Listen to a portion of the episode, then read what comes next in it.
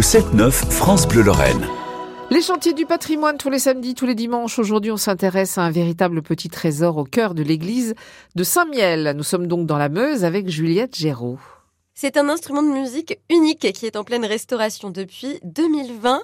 L'orgue de l'église abbatiale Saint-Michel.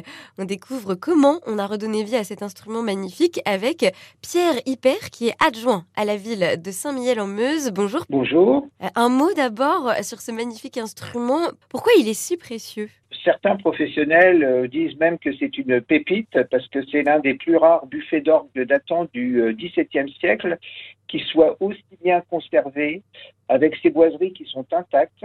Et il a encore la chance d'avoir euh, les couronnes ducales sur les tourelles à pédales et la couronne royale. C'est un instrument qui a bénéficié en 1679-1680 euh, d'un facteur d'orgue très connu à l'époque en France qui s'appelait Jean Brocard, qui a fait les plus beaux orgues de France et d'Europe. C'est un des derniers orgues qui reste en France de Jean Brocard. Mm.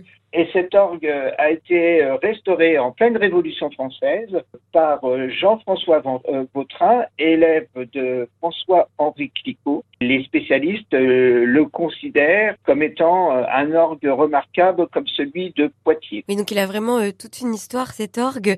Et pourtant, donc euh, il il est intact, hein, vous l'avez dit, mais il avait besoin d'une restauration. Pourquoi? Alors, il avait besoin d'une restauration parce que dans son grand malheur, cet instrument, en 1917, euh, a perdu euh, entièrement ses tuyaux euh, du XVIIe et du XVIIIe siècle et une partie de son mécanisme a fini en bois de chauffage.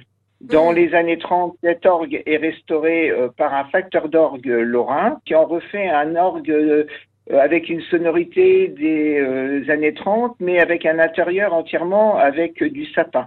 Et dans les années 80-2000, l'orgue ne fonctionnait pratiquement plus et on s'est retrouvé avec pratiquement euh, tous les tuyaux en bois et le mécanisme qui étaient attaqués par les vers. En, en 2014-2015, on s'est dit il va falloir qu'on fasse quelque chose pour sauver cet instrument. Et donc, euh, on a refait une reconstitution d'un orgue 18e avec une sonorité et un timbre du 18e.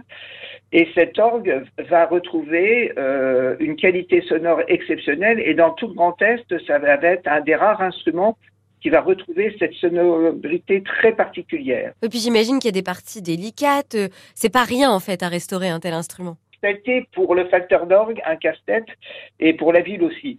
Parce que euh, repartir sur une reconstruction du euh, XVIIIe siècle, notre maître d'œuvre avait fait des, recherches sur cet instrument, mais il nous manquait un document essentiel, document qu'on n'arrive pas à retrouver dans nos archives. Et il a fallu euh, faire de la recherche archéologique dans cet instrument.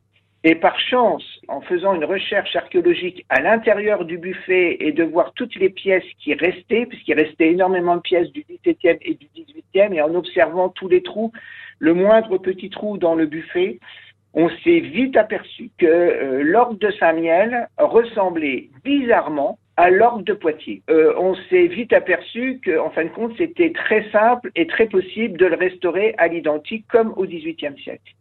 Et quand on ouvre maintenant l'intérieur de l'instrument, on a à l'intérieur un orgue purement 18e.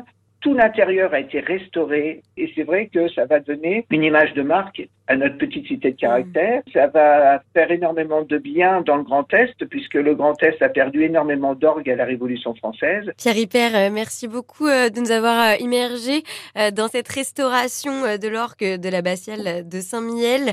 Je vous souhaite une belle journée. Merci beaucoup. Au revoir. Juliette Géraud.